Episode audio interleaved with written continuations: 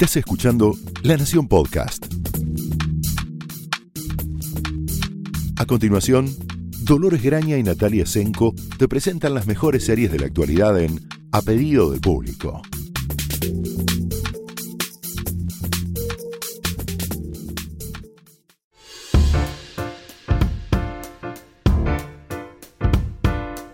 Hola, bienvenidos a un nuevo episodio de A Pedido del Público. Yo soy Dolores Graña Yo soy Natalia Trasenko. Y hoy vamos a hacer un episodio que le podríamos decir vintage. Sí, eh, eh, hay, hay toda una tendencia en muchos de los podcasts eh, que se dedican a series eh, acá y en el mundo, de que cada tanto hacen lo que se llama o, una, o, un, o un episodio o varios episodios de rewatch. O sea, de volver a ver una serie súper conocida, súper vista, súper ya... eh, discutida incluso, pero en la era pre-podcast. Entonces, eh, se nos ocurrió que una posibilidad eh, interesante era Friends. Casualmente, porque tenemos esa habilidad nosotras dos, hay que decirlo. Estaba en el aire. Estaba en el aire. eh, nada, se cumplen 25 años del estreno de Friends, en septiembre de 1994. Y nos pareció que es esas series que, mm, obviamente, en 5 minutos se nos ocurrieron 80 episodios que podíamos comentar. eh, y que además, y invitados especiales, de- de- desde diferentes puntos de vista podemos hablar de Friends. Y que además la seguimos viendo. Sí, es también producto de un increíble tire y afloje eh, entre Sí. Netflix y la futura plataforma eh, Warner Plus, Sí. que se la va a llevar más temprano que tarde. el- eh, se espera que el año próximo. O sea que también es una invitación para que, dado que son 10 temporadas de mm, 24, 20 episodios, salvo la última que tiene 19.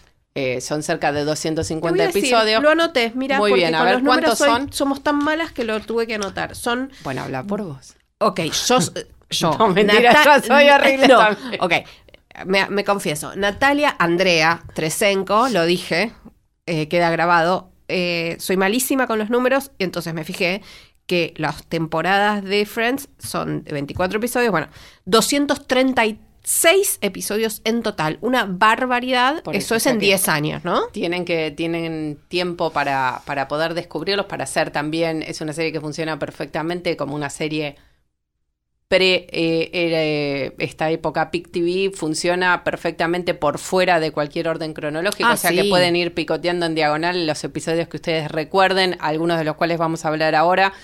Otros es como los Simpson, cada uno tiene su preferido. Eh, pueden verlos en orden también, que funciona perfectamente. Yo hice el ejercicio este fin de semana de tratar de ver las primeras temporadas de forma cronológica y funciona perfectamente también. Sí, sí, es cuadro de diversas entradas, digamos. Sí, por cierto, para nosotros en particular, para la gente que le gusta las series en Argentina también, Friends eh, tiene un lugar importante en, Mm. en una cuestión histórica de consumo de series en Argentina. Fue la cabeza de playa del desembarco de Sony Entertainment Sí. Television. En su momento era una serie que no era de Sony. No sé si los mayores de ustedes recordarán el drama Ajá. cuando Friends se fue de Sony para terminar en lo que en ese momento era embrionario Warner. Exactamente. Eh, Fue un drama. ¿Y ahora qué hacemos? Y ahora, claro, ¿qué hacemos? Vamos a tener que empezar a ver Warner. Bueno, sí, Sí. empezamos a ver Warner y después Warner se llenó de cosas interesantes para ver, como The West Wing y demás. Pero lo que tenía Sony en particular eh, es que fue el primer canal que nos posibilitó ver series como se veían las series en el resto del mundo, de forma ordenada, prolija, subtitulada. Subtitulada sobre todo. A mí me parece que en ese momento fue como el gran cambio de que no teníamos que eh, tolerar los doblajes que en general estábamos muy acostumbrados y nos gustaban igual las series porque veníamos viendo series norteamericanas Sí, desde que existe la orden. televisión argentina. El orden tenía un sentido, las Sí. temporadas se estrenaban con cierta demora, pero invariablemente todas juntas y en el mismo momento. O sea, le agregó no solo eh, una experiencia, digamos, profesional de, de visionado, sino que aparte una cierta previsibilidad para que la gente que le gustaba la serie sabía siempre a qué hora iban, cuándo iban, cuándo estrenaba la nueva y con el arribo de todas estas series que no fue, obviamente, no solo Friends, sino eh, Seinfeld. Sí, eh, bueno, de- en ese momento, eh, digamos, Tenían- Sony básicamente era todo. era todo y, y como grandes exponentes era Friends y Seinfeld, por supuesto. Después Eh, sumaron Will and Grace, que es otra serie que se incorporó en el lineup que tenía en NBC eh, Friends, replicaba un poco este, este eh, TGI Thursday que tenía de, Ujú. de super Sí, la superprogramación de comedias de los, de los jueves de NBC. Y también, bueno, también eh, justo da la casualidad o no, que Will and Grace tiene además muchos puntos en común. Digo, el gran director de sitcoms, yo diría casi que el, el, el mago de las sitcoms eh, norteamericanas de los últimos 30 años, básicamente, es James Burrows Ujú. que eh, no solo es el director de muchísimos de los episodios de Friends, también de los muchísimos episodios de Will and Grace, también de Cheers, también de Mad About You. Mad About You, también de, eh, para irnos más lejos, eh, no sé, Laverne Shirley, o sea, hasta de Mary, Mary Taylor Moore Show también, o sea, es un tipo que no lo conocemos, no es showrunner, no es guionista. No es eh, artista o creador en no. el sentido que nosotros les explicamos el término, pero sí es una persona que estuvo íntimamente relacionado y le dio forma a la mayoría de los grandes proyectos de la televisión norteamericana de esa época. que sigue dirigiendo además. Sí. Eh, De hecho, pueden encontrar en YouTube un episodio especial que era como una suerte de celebración de la carrera Sí. de James Burrows, en donde se reúne eh, muchos elencos televisivos para darle eh, homenaje, que es muy interesante de ver y conocer más su carrera. También es cierto que ver Friends ahora, aparte de los anacronismos propios Sí. de, bueno, No hay yo, celulares. un mundo sin celular, sin internet, sin, un montón de Sí. cosas. También es interesante cómo ha cambiado el, digamos, el- el- la sofisticación tecnológica de la televisión. Friends, Sí. como todas las series de su época, era rodada en fílmico. Y hay una cuestión de los, los la iluminación a giorno necesaria para poder registrar en fílmico en un estudio, esas mega iluminaciones y la falta casi total de uso de exteriores, salvo en episodios No, eh, carísimos como aquel de Londres que el tenía de Londres tenía un par de un par- escenas un en par de escenas, nada más, todo nada el resto más. hecho en, No. en estudios. Cierta falta de foco que Sí. nosotros ahora con los focos digitales, que es casi imposible estar fuera de foco, ciertos focos, eh, digamos, eh, involuntarios y voluntarios que suenan rarísimo y te sacan Sí. de la te sacan de la escena cuando vos ves que el personaje que está en primer plano no está de todo en foco porque el foco necesita estar en el segundo plano son cosas que yo pensé que no me iba a dar cuenta en este momento y no recordaba No, de sí, la son- versión inicial y ahora me doy sí. cuenta que es muy distinto, una falta de grano. Sí, bueno, la- el hecho el multicámara, digamos, que eh, cada vez estamos menos acostumbrados, porque incluso las sitcoms ahora, digamos, es- es- estirando un poco el concepto, usan tal vez eh, la forma de grabar Sí, sí, se graba de los cámara. dramas, una cámara. Hay, hay, existen, por supuesto, las que todavía hacen el multicámara, de las que todavía hacen eh, con público presente en el estudio. eh, las últimas, digamos, eh, Two and a Half Men o Mom, esas, digamos, las de Sí, eh, sí, todas, todas comedias de Warner, de hecho. sí. y, de, y de hecho también muchas veces dirigidas por, por este mismo hombre, por Charles Burrow, pero em, James Burrow. Pero el, el- todo el concepto, digamos, de sitcom moderna, si querés, porque no de, las, no de los 70, no de los 80, un poco que empezó con Friends, un poco que había otras antes, pero esa idea de ver una sitcom con gente contemporánea. Sí, sí, Eh, sin ningún shade en particular en el sentido nada. de que nadie, nadie- no era, no era una comedia de eh, lo que ellos llaman high concept, o sea, no, No. hay una idea revolucionaria o una vuelta de tuerca sobre absolutamente nada. Pretendía ser, de hecho, en sus inicios eso, una suerte de corte generacional, una suerte de versión en comedia de lo que era treinta y pico en drama. Exactamente. eh, con, que es contemporánea y con el que comparte todas estas eh, intenciones. Es una, es una serie que vista ahora, muchísimos años después, después de haberla visto en su, en su inicio casi completa. eh, es una serie que es muy muy profunda en algunos sentidos sin ser intelectual no. en su intento de tratar de, conve- de, de convocar al público más amplio posible. Cada uno de los personajes está, te- si se vuelve a ver el, el episodio piloto de nuevo, está Sí. perfectamente creado Sí, sí, sí. Desde sí. el primer lo episodio. Que, la verdad es que lo que más, digamos, no tenía un high concept, un- un- una vuelta especial o demasiado original, pero lo que sí tenía y que tuvo del principio al fin es una excelente definición y de los personajes y eh, desde el guion y por supuesto desde la interpretación. O sea, eh, lo más importante me, para- me parece de Friends es, el mayor logro es el casting que hicieron. Por supuesto, porque de Eh. hecho los personajes funcionan.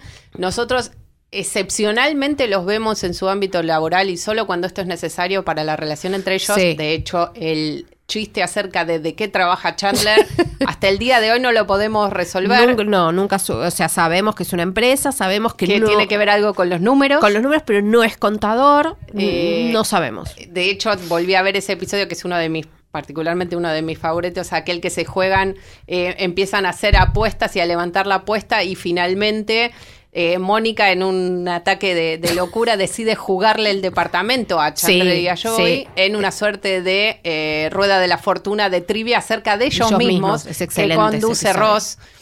Y obviamente el- el- la pregunta en la que terminan perdiendo el departamento, porque tienen enfrente, es en la época en que Chandler y Joey tienen la gallina y el pollito Sí, que no las dejan sí. dormir, entonces como manera de deshacerse de la gallina y el pollito es, le juegan esto, y la pregunta con la que Rachel pierde es precisamente de qué trabaja Chandler y no lo pueden, no, No, no. algo de un transponder dicen en un momento, pero y lo mejor es que nunca Nadie sabe, no. Nunca se dice la No, respuesta correcta. No, no, no, no. Eh, eh, ese es, bueno, hay muchos episodios. Un montón. Bueno, ese yo lo volví a ver y claro, y, y todos esos episodios que van hacia el pasado y reconstruyen cómo ellos llegaron a ser quienes son y la relación que mantienen, encajan tan perfectamente en el desarrollo en tiempo presente que es muy claro que todas esas historias estuvieron plausiblemente presentadas desde el inicio, por más que nosotros Sí. no viéramos lo que había pasado antes, eso estaba perfectamente contemplado en la historia pasada y eh, manejado con una dosificación de la información, esos que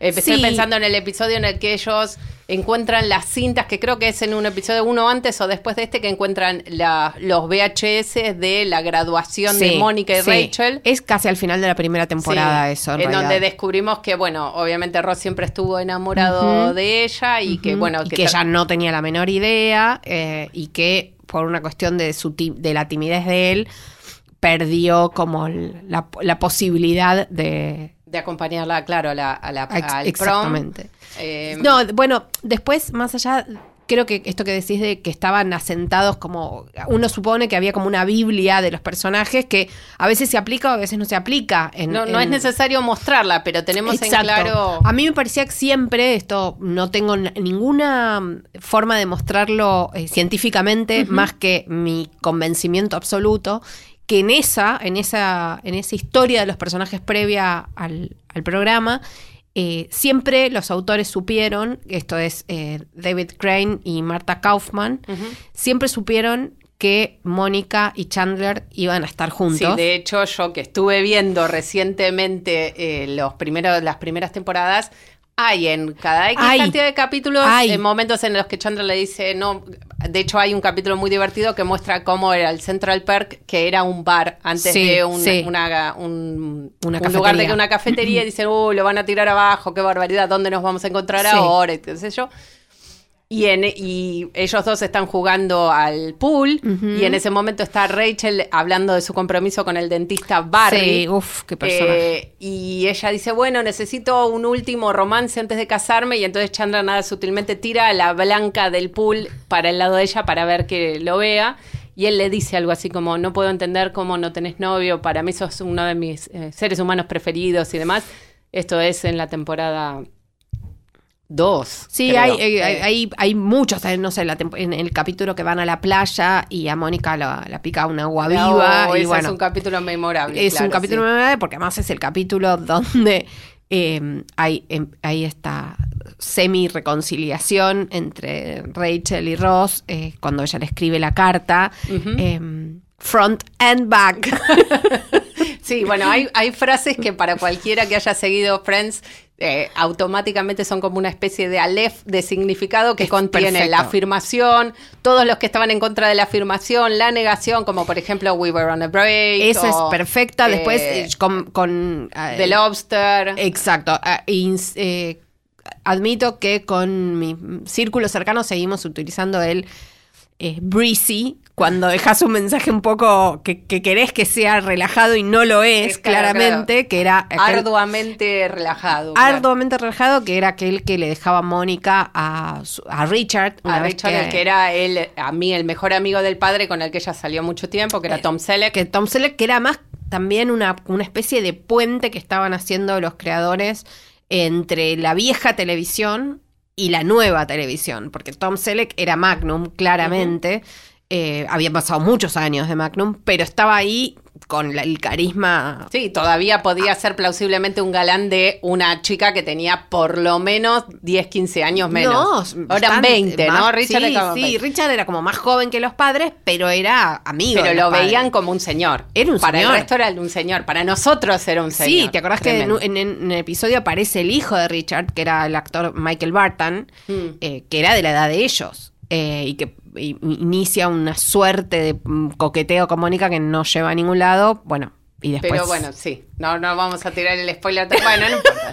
Dar el spoiler de hace 25 años. Chicos, por favor. Por cierto, otro detalle interesantísimo de Friends, particularmente, otra vez vamos a la autobiografía, pero particularmente para mí, que yo estudiaba televisión en ese momento, es que hay muchísima televisión en Friends. Ah, sí, sí. Eh, otra cosa que es claramente indicativa de la época que era, ellos miran mucha televisión, mucha televisión buena, mala, y hay un gran eh, recorrido que hacen los personajes y los creadores de, de- de Friends a través de ellos, poniendo un poco a la serie en el lugar en el que quiere ocupar en él la historia de la comedia televisiva norteamericana, Sí. en la cual ven, por ejemplo, ven, qué sé yo, Three's Company y dicen, ah, este es el capítulo en el que hay un malentendido, y como básicamente eso describe cualquier episodio de Three's Company, dicen, ah, entonces ya lo vi y apagan la tele. Sí. O ven eh, telenovelas eh, mexicanas Mexicanas. sin doblaje y otro gran cambio de Estados Unidos, como no entienden castellano ni remotamente,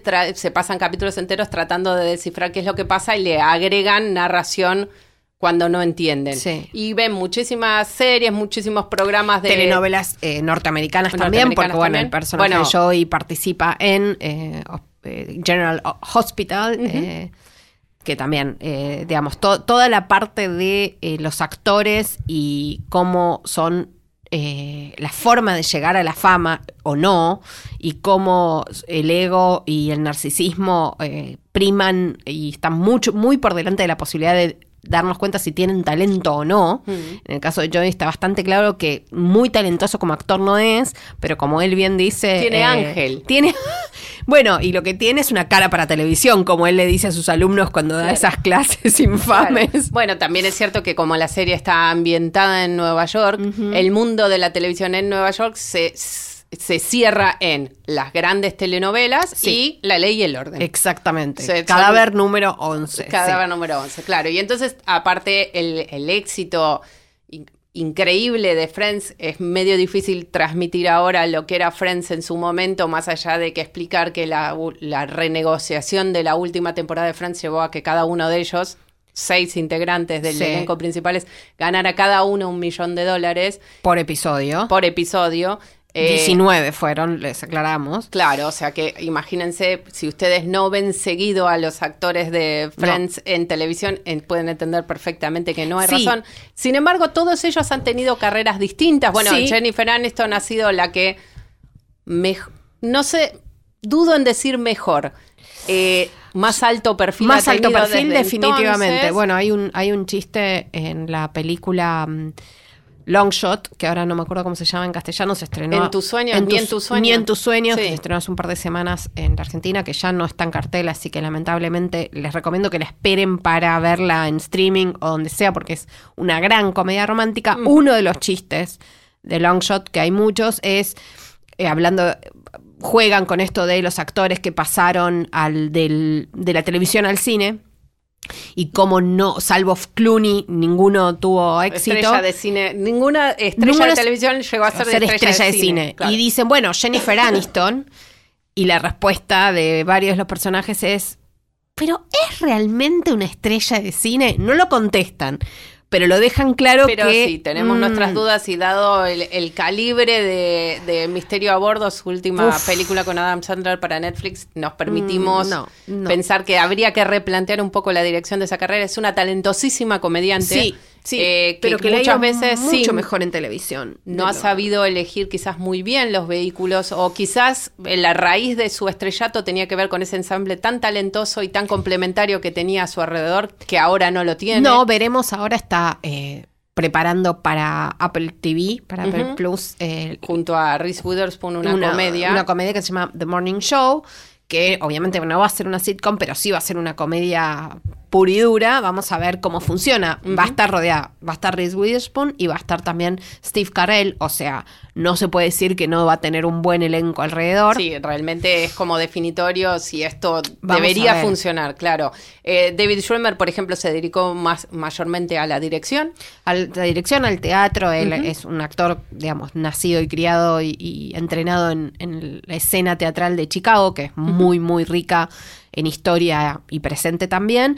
Aunque lentamente está volviendo a eh, sentirse, me parece, cómodo en la televisión. Eh, Mm. Estuvo en, haciendo de Robert Kardashian en Muy American. Sí, muy bien en American Crime Story. Ahora tiene un papel recurrente que está muy bien también en eh, Will and Grace, que digamos viene el mismo riñón. Claro, que es medio un volver a vivir. Exacto. Es medio Blackie, sí. Y sorpresivamente va a ser uno de los personajes principales en la nueva película de Steven Soderbergh. Que todavía, de la que todavía no hemos visto nada, pero bueno, eh, son pro- proyectos de alto perfil, por lo menos. El que sí no está haciendo nada, mm, se hablaba de problemas de salud, pero bueno, no lo sabemos, es Matthew Perry. Matthew Perry es otro que tuvo, la, es quizás de todos el que siguió apostando a- a- a la televisión, Sí. hizo ese proyecto tan malogrado que fue Studio 60. Sí, pero que él estaba Eh, muy bien. Sí, que estaba muy bien. De Aaron Sorkin, otra serie imposible de conseguir como todas las series de Warner, que esperemos que resurja en, en Warner, en Warner Plus. Vamos a ver. Eh, que duró una sola temporada, que ahí también estaba rodeado de mega estrellas. Sí. eh, su, su coestrella era Sarah Paulson, estaba Amanda Peel. Sí. eh, tenía un montón, un montón de actores buenísimos y los guiones estaban bastante bien, más allá de ese drama, de ese falencia terrible que era un programa al estilo Saturday Night Live, en donde los chistes no eran graciosos. En los Eh, chistes graciosos y donde quienes escribían no tenían experiencia en ese tipo de programas. Salió al mismo tiempo, vamos a decirlo, que 30 Rock, Sí. donde estaba todo el equipo de Saturday Night Live apoyando y escribiendo. Y bueno, y, Y Tina- bueno, Tina- y o Tina sea, poner a competir a Tina Fey y a Aaron Sorkin hablando sobre cómo es hacer reír por televisión es medio una pelea desigual. Mm. Sí, Eh, sí, Pero sí. bueno, eh, ese proyecto de Matthew Perry tuvo otros, hizo una versión de... em, de Extraña ¿Cómo se pareja. llama? De Extraña no Pareja. funcionó. Hizo antes una sitcom más, mm, digamos, no, no de estudio, que se llama Mr. Sunshine. Tampoco funcionó. Ninguno, debo decir, eran malos programas. No. Y él estaba bien en no, general. no, ninguno, eran todos productos muy dignos que Sí. por una razón u otra no funcionaron. Eh, en el caso de... mm, eh, me, eh, me sale yo, en el caso de Joey Triviani, no es el nombre. Matt LeBlanc. de Matt LeBlanc. Tuvo esta serie eh, británica que se me va el nombre. Episodes. Episodes, que era interesante. Después muy interesante. quizás Porque hacía de sí mismo. Claro, Y era era muy bueno haciendo de sí mismo. Era un concepto quizás un poco escueto para hacerlo durar todas las temporadas que duró. Sí. Eh, pero estaba bien.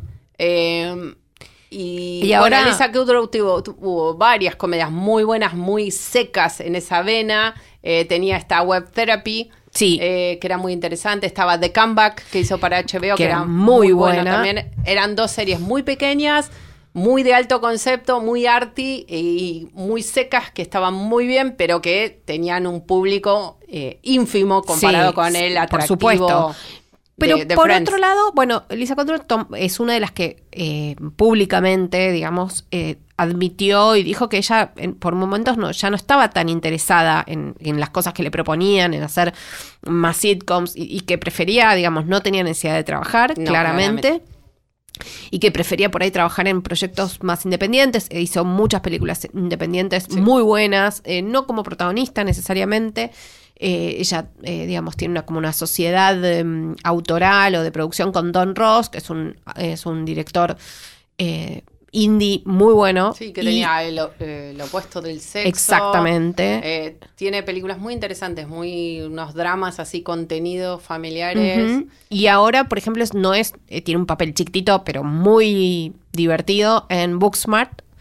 Es la madre de una de las protagonistas. eh, la verdad que, digamos, ha hecho una carrera muy interesante. Y últimamente está como volviendo al ruedo de meterse más en programas de televisión, en películas. Es como que mm, le fue encontrando otra vez la vuelta, a pesar de que todos están hartos de estar hartos de que le pregunten por una reunión. Claro. Cada vez que van a Es que estrenar debe algo. ser medio eh, un éxito de esas características y durante tantos años, imagínense una década de éxito en el aire, en el, en el aire Sí, sí, es sí. casi una sentencia de muerte para tu carrera. Y sí, es lo mismo que un fracaso ellos total. fueron- es casi imposible levantarlo por oposición incluso. Sí. Ah, no importa cuán satisfecho estés con tus proyectos posteriores, si la vara es esa, son proyectos que no le no, llegan sí. ni a los más exitosos. No, O es como es como estamos ahora padeciendo todos los eh, No sé los viudos de Game of Thrones que cada vez que aparece un proyecto nuevo decimos ay no no quiero escuchar nada más Pero de Game of es Thrones. incluso, es, es incluso más, es Sí, una es mezcla peor. de Game of Thrones y Lost. Sí, es una barbaridad. El, el atractivo Bueno. de la televisión abierta en su momento, y aparte imagínense la cantidad de episodios, era de septiembre a mayo, sin 20 parar. Una barbaridad. Eh, y aparte, con solo mencionar algunos de los eh, de las estrellas invitadas de Ah, Friends sí. en su época más Tan tópicas todas, ¿no? Porque Claro, Brad Pitt eh, apareció en Sí, un sí, capítulo eh, ver- memorable. Claro, ver los invitados especiales era ver. Uh, y ¿Te acordás? Es, todo- es puro contexto, Es ¿no? puro contexto. Es puro contexto. La aparición de Brad Pitt haciendo de bobo. Haciendo de bobo y de bobo que, bueno, de bobo, de nerd, que odiaba a Rachel, el personaje de Jennifer Aniston, que en ese momento era su esposa. Claro. Y sí. qué divertido era todo hasta que ya no lo fue. y ahora lo ves y decís, ay, Dios. Sí, bueno, estuvo Bruce Willis, que ganó de hecho un Emmy por, por su participación. papel, que por también- su regreso a la televisión. Un día tendríamos que hacer un, Bruce Willis un auténtico. moonlighting. Ay, por favor. Tendríamos que poder ver Verlo. moonlighting otra vez. Por Sí. favor, que alguien la rescate. Bueno, esas son programas que tienen la dificultad de que necesitan ser remasterizados Sí. y que su proporción no pueden ser remasterizados en la proporción 16 novenos que necesitan los televisores actuales, por lo tanto habría que remasterizarlo con franjas negras que a la gente, bueno, en fin. Hay algunos intentos de hacerlo, Sí, pero es un- en otros programas. Sí. Y también no sé si no debe tener un El lío problema de, de, derechos, derechos complicado importante. dado como terminó ese proyecto es probable que sea complejo, pero es una serie Sería deseable. Imprescindible para entender Sí. muchas cosas de las que hablamos como habituales ahora y que en ese momento eran un delirio. Un delirio la gente decía, fantástico. no lo puedo creer. No, que no, estén era como, era esto". como estar viendo, no sé, como, como un animal fantástico, de verdad, era como estar viendo un unicornio. De repente estás caminando por la calle y hay un unicornio. ¿Qué es esto? No sé, pero no puedo dejar de verlo. Sí, pero deberíamos hacer las, las, las grandes las grandes comedias de principios de los 80, Remington Steele. eh, Basta, fin. Dolores, me estás haciendo daño. Eh, sí. No, estaba pensando que no mencionamos a Courtney Cox. Courtney Cox, bueno, Courtney Cox me parece que es una que dijo Ya está.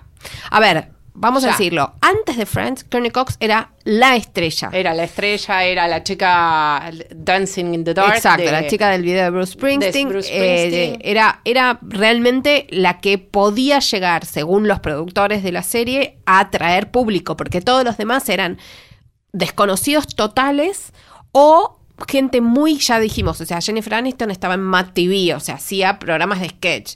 Eh, David Schwimmer había hecho pequeños papeles en algunas, eh, algunas series, como en, en Mis Años Felices. Mm. eh, pero incluso con la nariz anterior. Bueno, ahora no estoy segura. Hmm. Eh, y, y trabajaba en teatro. Y los otros eran realmente mm, po- poco con- muy principiantes. Pero Courtney Cox era conocida. Y le ofrecieron primero el papel de Rachel, que ella rechazó porque prefería a Eso, creo que Mónica. habla, eso habla de su habilidad. Uf, Recibir el papel que es supuestamente la que lleva el tema romántico en la serie, la protagonista de él. Y es la que pone en marcha la historia, porque Claro, la con- llegada de Rachel es lo que pone en marcha la historia. Pero ella, que era, obviamente, la querían para eso, más allá de si le daba o no el physique, porque era el, el personaje más notorio. Entonces la querían para atraer al público, básicamente. Y ella entendió que no, que Mónica, eh, con todo su, toda su neurosis, le, la sentía más cómoda, la sentía, más que cómoda, más supo- supuestamente le, la iba a mostrar más en su capacidad de, comedia- de comediante que hasta ese momento no Bueno, tenía. Por, no- cierto, eh, por cierto, no quiero, no quiero eh, dejar traslucir mis preferencias, pero claramente es un personaje bastante más profundo que el de Rachel, Sí. en donde todo es como epidérmico, Sí, impulsivo y sí. demás.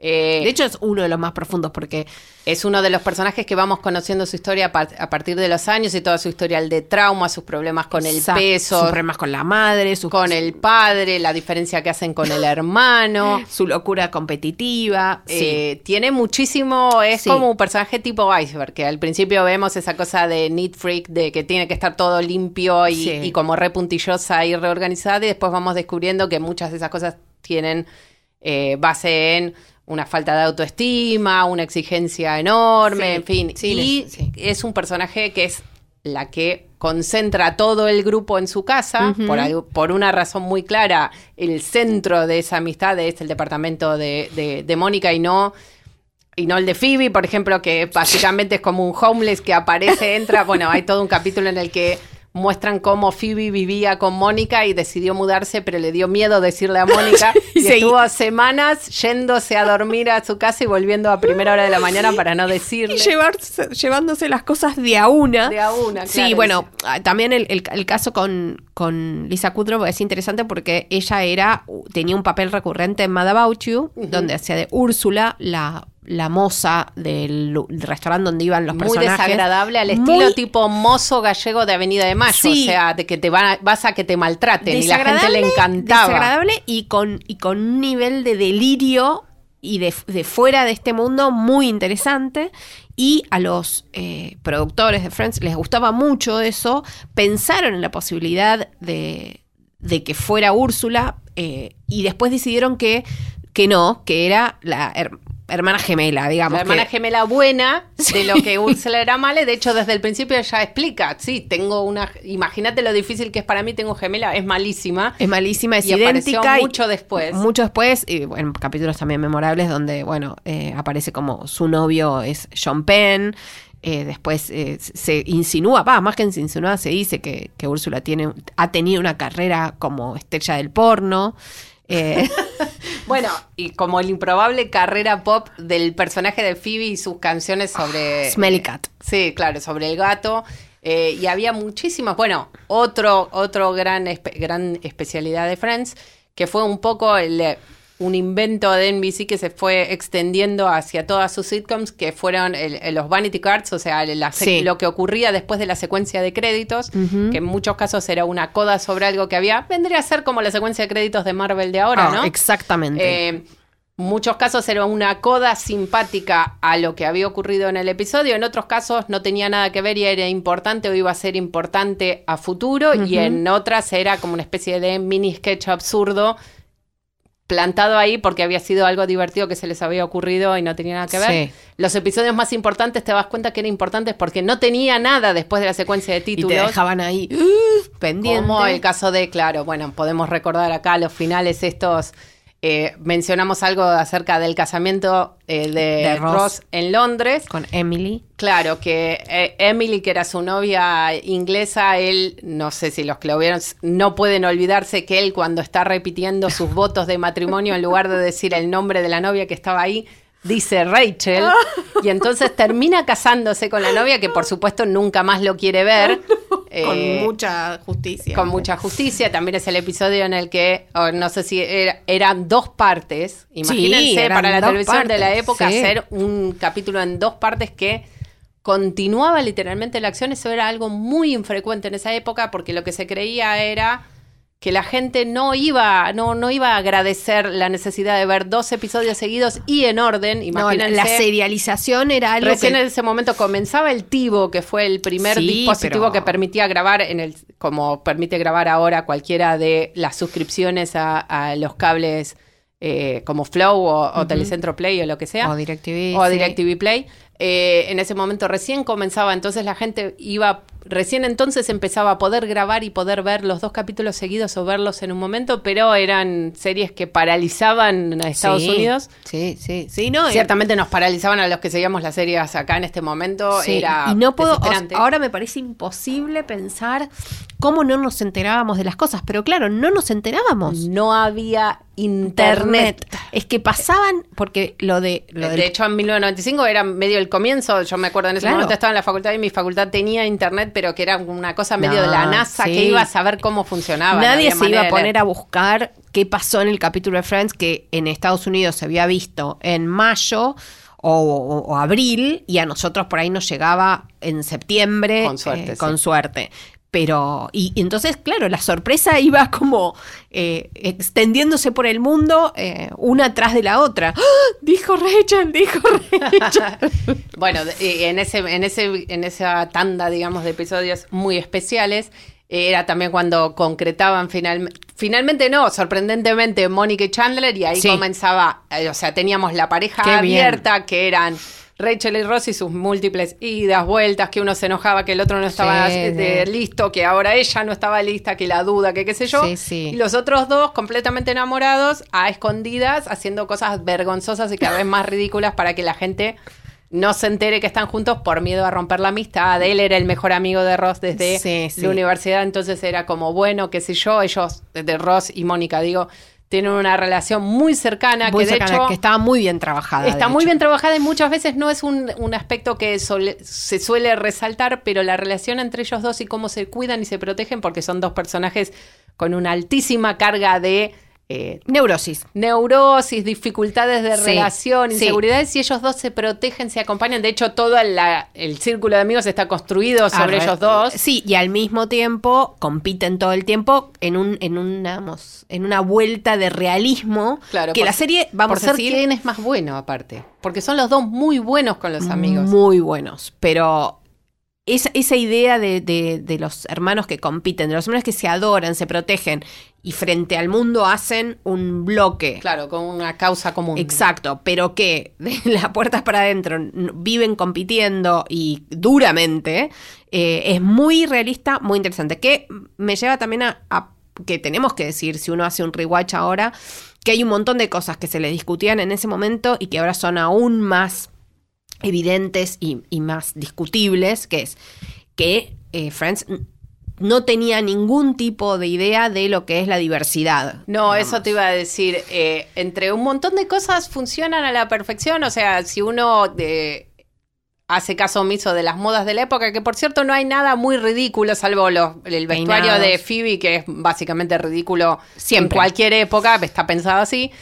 Hay, eh, hay una cosa eh, muy, muy poco diversa, tanto en la representación, los tipos de actores, los tipos de experiencias que se cuentan, que son básicamente de clase media, alta, blanco, Sí, heterosexual, sí. o sea, es monolítico, también Sí, representa lo que era entendido como universal en la época, en la televisión abierta norteamericana de Claro. mediados de los años 90, de hecho... Lo que no representa es, si vos estás contando una historia que ocurre en Manhattan con gente de veintipico, Sí, sí, ciertamente en los de años ciudades más 90. diversas del mundo no hay casi otro tipo de No. experiencia. No. Toda la historia recurrente, por cierto, porque es uno de los conflictos que desen- se desencadenan en la primera temporada, que es cuando la mujer de Ross la- lo abandona por otra mujer y ella descubre que está embarazada de él, pero decide cuidar, eh, criar el hijo ella con su mujer.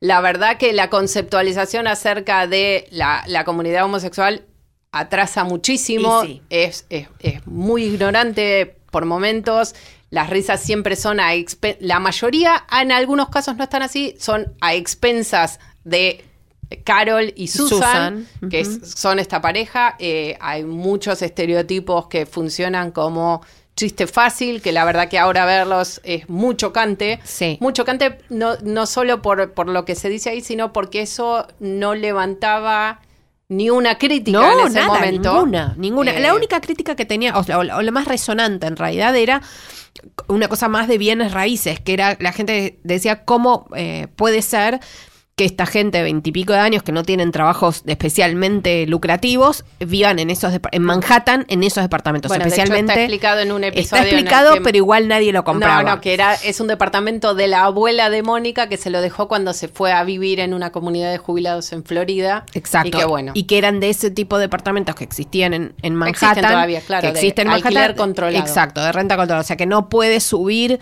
más allá de X número porque era para que, digamos, los en la época de- después de la Segunda Guerra Mundial, para que la gente pudiera acceder a viviendas eh, en zonas buenas, digámoslo así. Em, pero igual es bastante absurdo, eh, digamos, conociendo eh, lo que sale en los departamentos en cualquier lado del mundo y especialmente en Manhattan.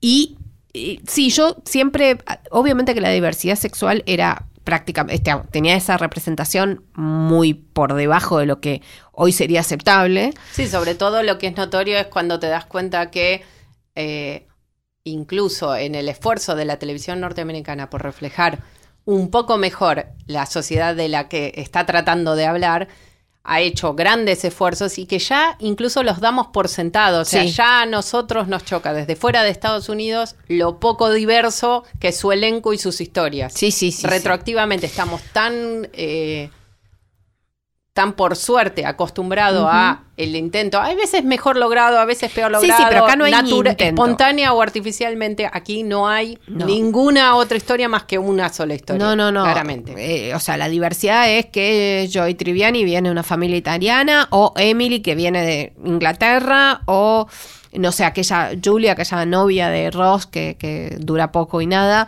Eh, que- Julie, claro, es la que conoce cuando yo Cuando se va a China. Te lo voy a tirar ahora Ya como sé. si lo hubiera. No, Cuando no. se va a China y vuelve y, y Rachel lo está esperando para decirle eh, estoy enamorada de vos Sí. y él vuelve con una novia a la que no sabe cómo dejar. Pero claro, y que es norteamericana, pero de origen asiático. Entonces, esa es toda la diversidad que nos permitimos. De hecho, hay un chiste sobre eso, pues le preguntan como de dónde es, y la mina dice, soy norteamericana. O sea, Mm. incluso hay como un chiste incómodo al respecto. Eh, sí, no, a ver, no, no. Por supuesto que no podemos aplicar retroactivamente. No, no, y, nuestra- y esto no quiere decir que no disfrutemos de Friends. No, no, y funciona perfectamente, pero es notorio verlo ahora, es esta suerte de un solo discurso monolítico, una sola visión y perspectiva acerca de, sobre todo esto, un tema que eh, tan rico incluso ahora y siempre, ¿no? ¿Qué significa ser joven? ¿Qué Sí. significa la vida adulta? ¿Qué significa la importancia de tus amigos? O sea, es una serie que en ese sentido tiene muy en claro lo atemporal o lo universal de, de sus conflictos que tienen que ver, como hablábamos recién, casi únicamente con los vínculos. Sí, sí. Eh, podría, podría subirlo un bote a, a Friends y trasladarlo a cualquier lugar y a cualquier época y se sostendría perfectamente porque precisamente están muy genuinamente anclados en lo vincular, en lo afectivo, Sí. en lo romántico, en, eh, en qué nos, con qué llegamos a la adultez de la infancia, qué tenemos que soltar, qué tenemos que aprender, qué tenemos que aprender a soltar de nuestra imagen de nosotros.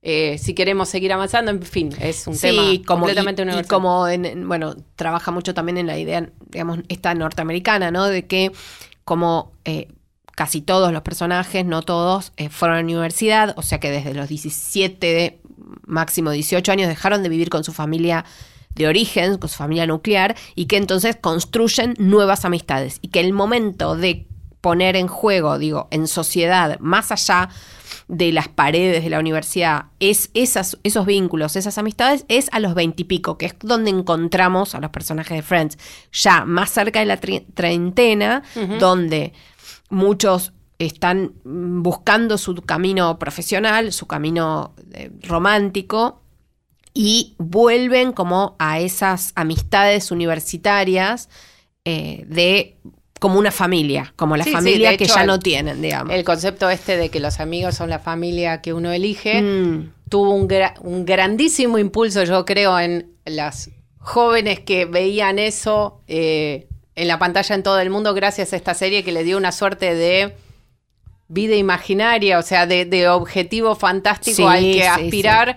eh, y todo el mundo en ese momento decía, bueno, eh, esto, esto claramente es posible, no solo desde el punto de vista de decir, bueno, yo soy una Mónica o yo soy más Rachel o este, este bobo es medio yo y demás, eh, sino que le dio como un sustento, si querés, hasta psicológico para un montón de, de, de jóvenes para decir, bueno, probemos, probemos de vivir todos juntos. Podemos madurar. Claro.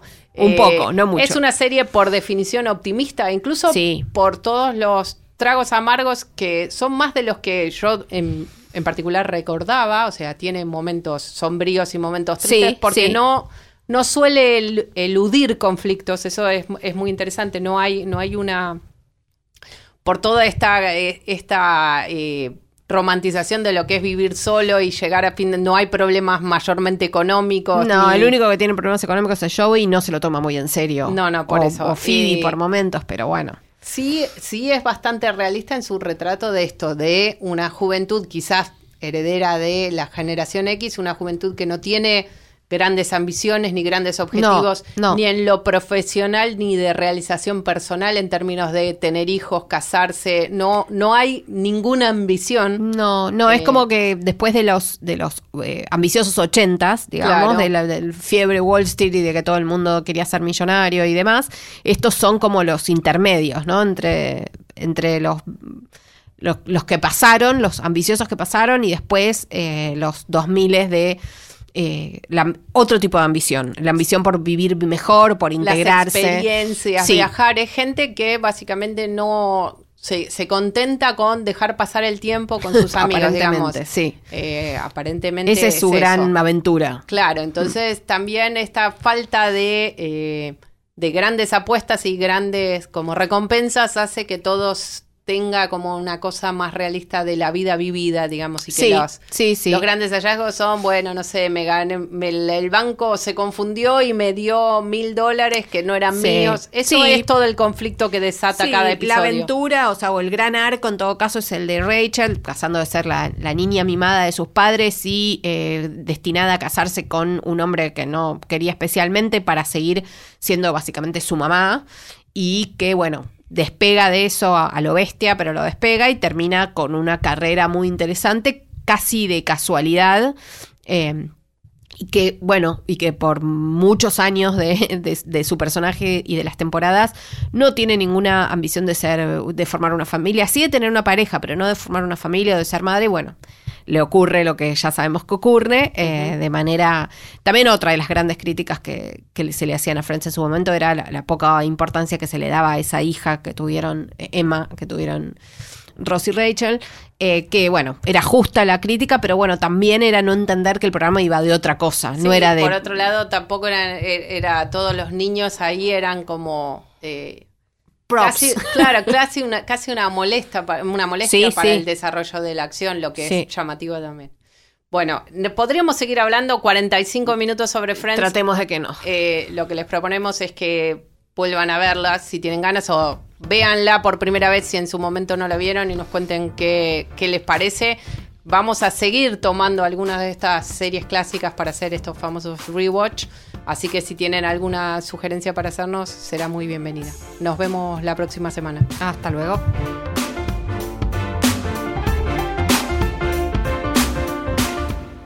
Esto fue A Pedido del Público, un podcast exclusivo de La Nación. Escucha todos los programas de La Nación Podcast en www.lanacion.com.ar. Suscríbete para no perderte ningún episodio. Estamos en Spotify, Apple Podcast, Google Podcast y en tu reproductor de podcast favorito. Seguí escuchando La Nación Podcast.